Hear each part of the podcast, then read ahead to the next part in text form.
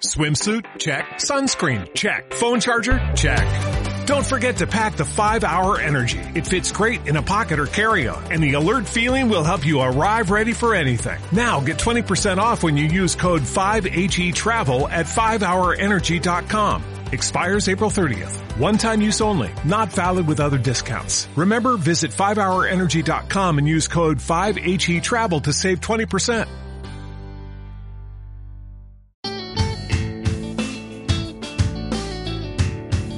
Bienvenidos a Cuerdas y Acoples, un podcast donde vamos a compartir consejos, atajos y sugerencias para que ser músico sea cada vez más fácil. Soy Gastón, guitarrista, percusionista, cantante y me dedico a la lutería. Buenas, soy Germán, guitarrista y fabricante de efectos y hoy te vamos a contar lo básico que tenés que saber para grabar en tu casa.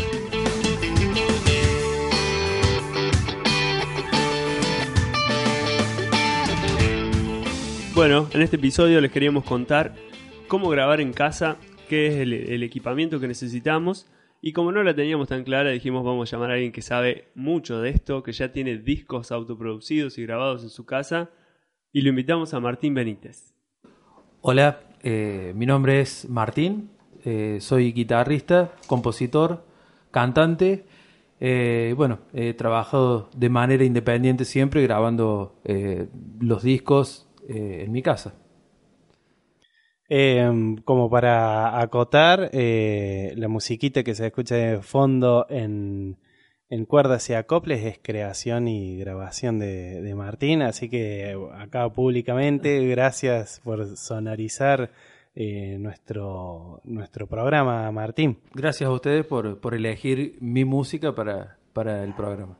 Bueno, eh, vamos a hacerte muchas preguntas eh, y básicamente todo en torno a esto, cómo hacemos para grabar o, qué necesito para grabar o por dónde empiezo, qué cosas tengo que pensar, sea eh, si quiero grabar en la maqueta de mi próximo disco o por lo menos dejar asentado y registrado ideas que tengo a la hora de componer o grabar a, un amigo que, compone contanos más o menos, orientanos por, por dónde arrancar con este tema de la grabación en casa.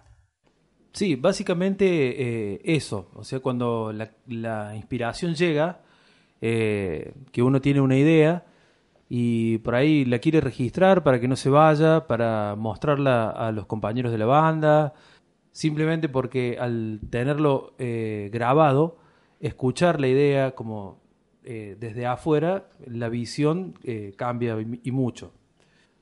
Básicamente lo que se necesita para, para grabarse eh, uno mismo en casa, dependiendo de, del instrumento que, cada uno ejecute, ¿no? Eh, pero suponiendo que son instrumentos armónicos como, qué sé yo, la guitarra o el, o el, piano, lo que necesitas es un, una, una placa, una placa de audio, que tenga mínimamente una entrada de línea, una entrada de micrófono. Eh, un micrófono que eh, lo ideal es un micrófono de condensador para que tome bien las voces, por ahí algún instrumento acústico, auriculares eh, y bueno, monitores también. O sea, si bien hay cosas que son que tienen un precio elevado, uno para como no, no, pretendemos grabar un disco ni, ni tener un sonido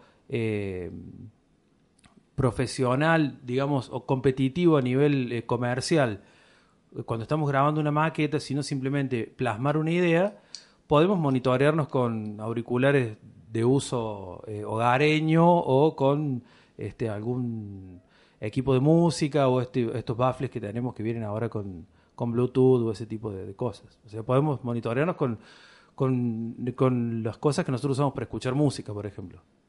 Bien, eh, lo del tema monitores, ¿qué serían monitores? Porque monitorear eh, es escuchar lo que estoy haciendo, eh, lo puedo hacer con auriculares tranquilamente. Cuando dijiste monitores y hablaste de precio elevado, ¿de qué hablamos? Claro, cuando uno quiere, eh, busca monitores calidad de estudio, estamos hablando de, un equipamiento que es una de, uno los, de los componentes más caros del estudio. Y obviamente el monitor es eh, como el microscopio del científico, digamos. O sea, es ahí donde uno va a analizar la música eh, al detalle.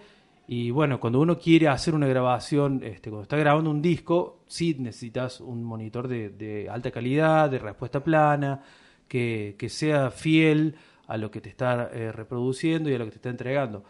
Pero si, como en este caso, en este caso hablamos de maquetear una idea, por ahí podemos eh, solucionar esto eh, con el equipamiento que uno usa para escuchar música en la casa. A ver si, si entendí, cualquier cosa corregime Martín. Em, la diferencia entre usar cualquier tipo de, de, equipito de música o parlante para escucharlo, para escucharnos, o cualquier auricular que tengamos a mano y un monitor de estudio es que eh, te referís a, salida plana, a que el monitor de estudio no agrega ningún tipo de, modificación al sonido y los equipos de música, por ejemplo, los mini componentes o los auriculares que usamos de uso diario, por lo general tienen realzado los graves, o sea, como que están mejorados. ¿A eso te referís con, plano? Exactamente, exactamente. los equipos que, que nosotros usamos para, para, escuchar música o los auriculares sí tienen como una curva de ecualización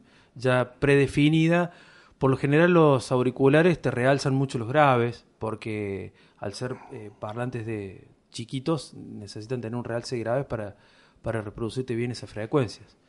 Pero eh, para grabar una maqueta o para plasmar una idea inicial de una canción, este, con, un auricular lo podemos hacer bien. Bien, en caso de utilizar cualquier cosa que no sea específicamente de estudio, solo tendríamos que acostumbrarnos a ese sonido y, después probarlos en, otros medios de reproducción y ver si si nos faltó graves y, te vas acostumbrando. como, eh, eh, exactamente, en este caso la comparación es fundamental. O sea, eh, uno por ahí, cuando se monitorea con, con, equipamiento que no, que no es de primer nivel de estudio, está bueno tener, escuchar en ese, en ese dispositivo, en ese parlante, en esos auriculares, la música que estamos acostumbrados a escuchar.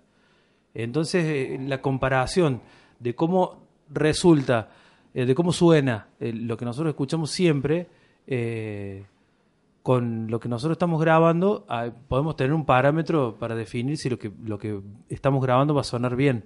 de hecho, cuando uno graba un disco o, masteriza un disco, termina un disco, lo ideal es escucharlo en, en todos lados, para que en todos lados suene bien.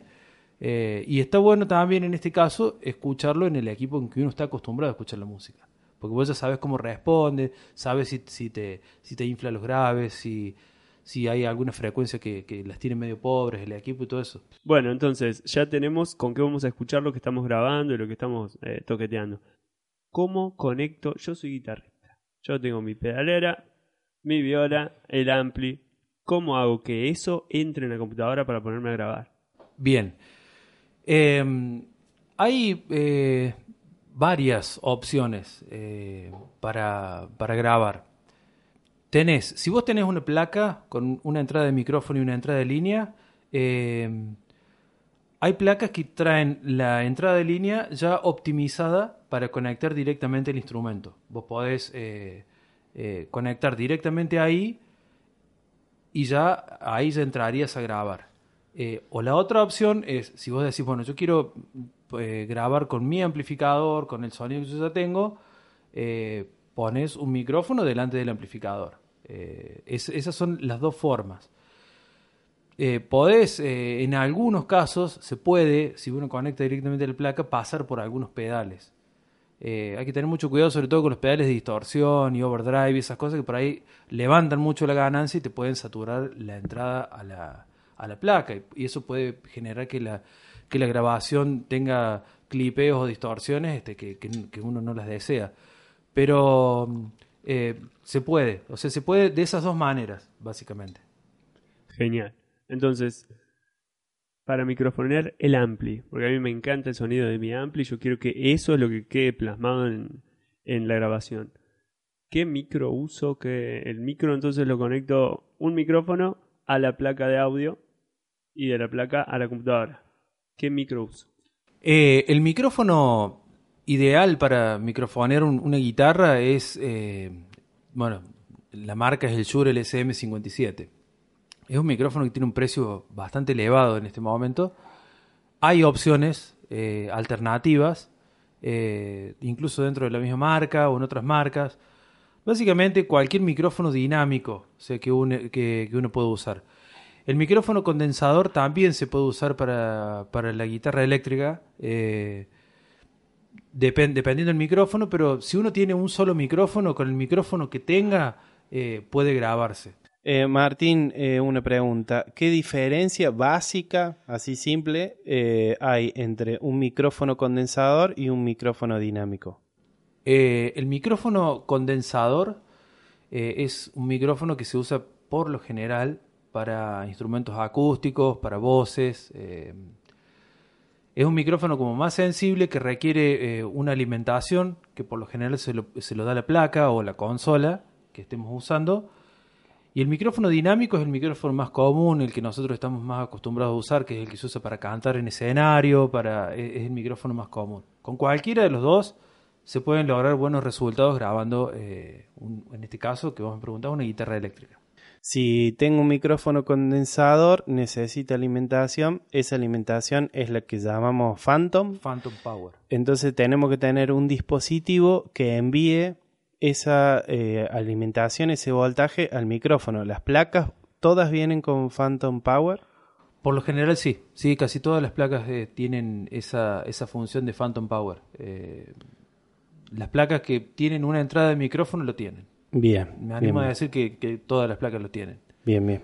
Por- porque mm, y, y lo puedo usar al micrófono condensador sin Phantom, No, sin Phantom no funciona. no se mueve. No funciona. Muy bien.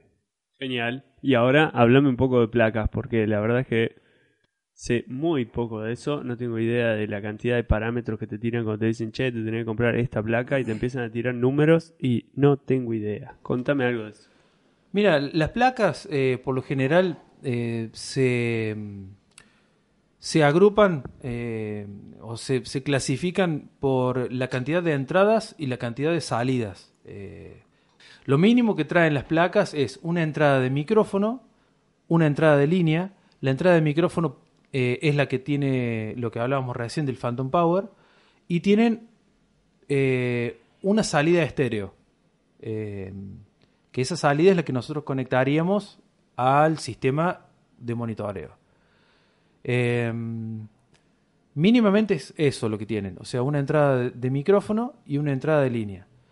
Después hay placas que tienen eh, cuatro entradas y cuatro salidas, seis entradas, seis salidas, hay, eh, incluso hay placas que son expandibles, pero mm, para un estudio en el hogar, mínimamente con esa placa de eh, una entrada de micrófono y una de línea eh, es suficiente.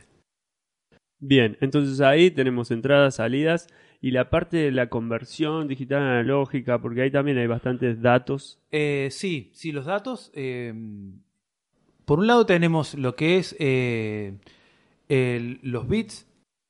Por lo general las placas trabajan en 16 bits, 24 bits y trabajan en 44.1 Hz, kilohertz, perdón, o sea, sería 44.100 eh, Hz y 48.000 Hz o 96.000 Hz. Eh, lo que más se usa, o sea, la combinación, por ejemplo, de lo que es calidad de audio de CD, como para que lo entendamos todo, es 16 bits y 44.100 Hz.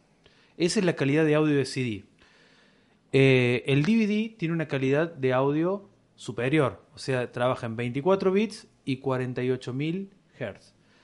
Que me parece que para grabar este eh, la guitarra, o sea, eh, me parece que con, con esa resolución, con 48.000 Hz y 24 bits, está más que bien. Que encima si estamos haciendo una maqueta para pasarle a los compañeros de banda que escuchen más o menos cómo venía el tema, lo más probable es que lo pasemos en MP3 y ya todo eso se nos fue al carajo. Exactamente, exactamente. O sea, siempre uno busca que, eh, optimizar eso. O sea, vos grabas en 24 bits y 48.000 Hz y después cuando lo pasas a M- a MP3, lo pasas con la resolución máxima que tengas posible. eh, porque es así, como vos decís. O sea, es, si vos grabas en 96.000 eh, Hz, te, te ocupa muchos recursos de la máquina. eh, la máquina se te va a poner más lenta, puede que si la máquina no, no sea una máquina muy eh, con un procesador muy rápido, se, eh, empiece a, cortarse el audio y todo ese tipo de cosas, el procesamiento va a ser más, le- más lento y después si lo vas a terminar pasando a MP3 para, para que lo escuchen los compañeros de la banda y ese tipo de cosas, es como que toda esa resolución que vos le pusiste de arranque, eh, como que la vas a ir degradando y perdiendo. Hablando de la máquina, de la, de la PC, de la compu, de la notebook, de la MacBook, eh, ¿cómo, cómo, ¿cómo se conecta la placa a, la máquina, a la computadora? Eh, la, la gran mayoría de placas eh, y lo más eh, popular, digamos, que, que hay en el mercado se conecta vía USB. Eh, me parece que, que sí. yo, eh, si bien antes había placas que, que iban eh, puestas dentro de, la, de, la, del- de las PC de escritorio, o había otro tipo de conexiones como el fireware, eh, pero me parece que lo, lo más, eh, lo que tenemos más a nuestro alcance es el- la conexión vía USB. O sea que ni loco me mando por la entrada de línea. ¿Cómo? No me meto por la entrada de línea de la PC entonces. No, no, no, no. Eso, o sea, vos tenés un puerto USB en la placa, te viene el cablecito incluido, te viene el cablecito incluido y vas a un puerto USB de la de, de tu PC. Porque la entrada de línea o de micrófono que tenés en el gabinete de tu PC es la placa onboard que tiene la máquina y es como para manejar el audio del reproductor de Windows, nada más. Bueno, listo, tengo la placa de sonido, enchufo por el USB, no uso la placa onboard de, de la PC o de la notebook y ya está todo enchufado, todo prendido, abro el Work y largo, o el Office o no, por, por cuál voy. Yo trabajo con Excel. Eh, con Excel, no. Eh, mira, para grabar se utiliza eh, programas eh, multipista. O sea, ¿qué significa un programa multipista? Es un programa que te permite grabar eh, varias cosas por separado. Es decir, por ejemplo, puedes grabar primero la guitarra, después la voz, eh, grabar el bajo, este, grabar varias cosas por separado y después hacer una mezcla para que todo eso resulte un solo archivo de audio, una canción terminada o un- una maqueta en este caso. Eh, hay muchos, eh, hay desde más fáciles de manejar hasta más complejos, desde versiones eh, muy complejas que son las que usan los estudios profesionales a, programas eh, muy simples e intuitivos como el Audacity, como el Ado- Adobe Audition. Eh, yo uso eh, Cubase, pero un dato que, vale la pena este, remarcar es que cuando vos compras eh, la placa de audio, por lo general te traen un programa de este tipo. O sea, ya te viene con el software para eh, trabajar con la placa. O sea, es como que no es que vos compras la placa y después tenés que salir a buscar el software o comprarlo, sino que por lo general te lo traen. Igual hay eh, el Audacity, por ejemplo, es un software de este tipo que es gratuito. El Nuendo, El Nuendo es, eh, es un pariente cercano del Cubase. Es lo mismo, o sea, es básicamente el, el mismo tipo de, de software. La ventaja que tiene el Nuendo es que eh, agrega este video, o sea, reproduce video. Que en este caso no, no, no- no lo necesitamos. O sea, por ahí se usa para cuando uno hace alguna producción de audio, mezcla audio con un canal de video, este, si quiere agregarle algún- alguna imagen a, lo que está haciendo, pero en este caso con el Cubase, eh, básicamente son lo mismo, o sea, este, eh, en lo que es audio, pero eh, con cualquiera de los dos. Son programas un poco más complicaditos de, de manejar, o sea, requieren que uno eh, le ponga más tiempo, pero tienen muchas funciones, muchas utilidades que están buenas. Bien, entonces eh, elijo más o menos el que me resulte a primera vista más intuitivo y lo pruebo. Y me fijo por ahí en internet o, o en, el manual si, si me viene con la, mm, con la placa, las especificaciones, a ver qué necesito a nivel potencia en mi computadora, que, que lo tire bien y listo, no tendría que haber problema. No debería haber problemas. O sea, por lo general con las, con las computadoras que, que, vienen hoy, te va a, a, a correr cualquiera de, de los software de esto. Lo que por ahí puede estar más limitado es en la cantidad de pistas, pero estamos hablando a una gran cantidad de pistas que puedes grabar. O sea, a medida que uno le agrega pistas, también no sé, uno consume más recursos de la máquina. Si uno graba una maqueta simple con cuatro pistas, cinco pistas, seis, anda bien en cualquier, en cualquier máquina. Bien, entonces, resumiendo, para no grabar la maqueta con el celu, lo que necesitaríamos sería un micro para hacer las tomas de las voces o tomar desde el parlante del, del ampli, una placa de audio, la compu, la PC, la MacBook, lo que sea, eh, algo más, cables. Algo eh, para monitorearse. Algo Pueden para- ser auriculares o, o cualquier sistema de audio que salga. El Bien. sonido. Sí, y el software, o sea, no sé si lo nombraste, pero el software, sí. Y el software, Es- vital. Bien, ahí tenemos todo entonces. Con Hay que armarse el home studio. Con eso vos tenés un, un home studio que lo podés armar en tu casa, eh, podés hacer una grabación eh, de buena calidad de, de una, una maqueta. Hay discos que se han grabado a- que se han grabado así, o sea, si uno se, se pone a profundizar un poco más en lo que es técnicas de mezcla y todo eso, o sea, podés lograr un, disco. Pero bueno, acá lo que apuntamos ahora es a que cuando vos tenés una idea, tener el equipamiento básico para, para, grabar, o sea, para, para plasmar esa idea que esa idea no se vaya, ya sea para, para trabajarla después, para mostrársela a los compañeros de la banda o para que eso termine siendo una buena canción.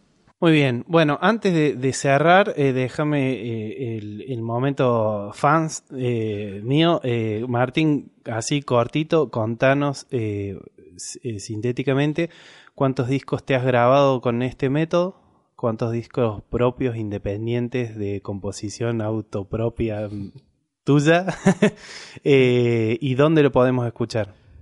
Bueno, yo hasta, hasta ahora llevo grabado dos, dos discos, que los he grabado en, en mi estudio en casa. Eh, fue por una cuestión de, de elección propia, por mm, comodidad de tiempos y todo eso. Eh, y los discos eh, están disponibles en YouTube, están subidos los dos discos. En Spotify hay uno solo, que es el primero. Mi canal de YouTube se llama Martín Benítez Música. Eh, también hay una página de Facebook que se llama Martín Benítez Música, donde ahí están los enlaces para, para escuchar y para eh, tener el disco. Muy bien. Si te quedó alguna duda, si tenés algún comentario o algo que quieras agregar, podés escribirnos a, a nuestro mail, eh, cuerdas y acoples eh, o eh, hacer un comentario en el soporte que estés escuchando este programa. Eh, esperamos, realmente esperamos tus consultas y tus opiniones. Eh, la idea es que podamos crecer todos y saber cada vez más sobre el mundo de la música. Muchas gracias Benítez por tu conocimiento y tu buena onda y llegarte a compartir esto con nosotros. Muchas gracias a ustedes por invitarme y bueno, estoy dispuesto para cuando lo necesiten. Y bueno, ya nos estamos yendo, así que muchas gracias por escucharnos. Te esperamos en el próximo episodio de Cuerdas y Acoples para que ser músico sea cada vez más fácil.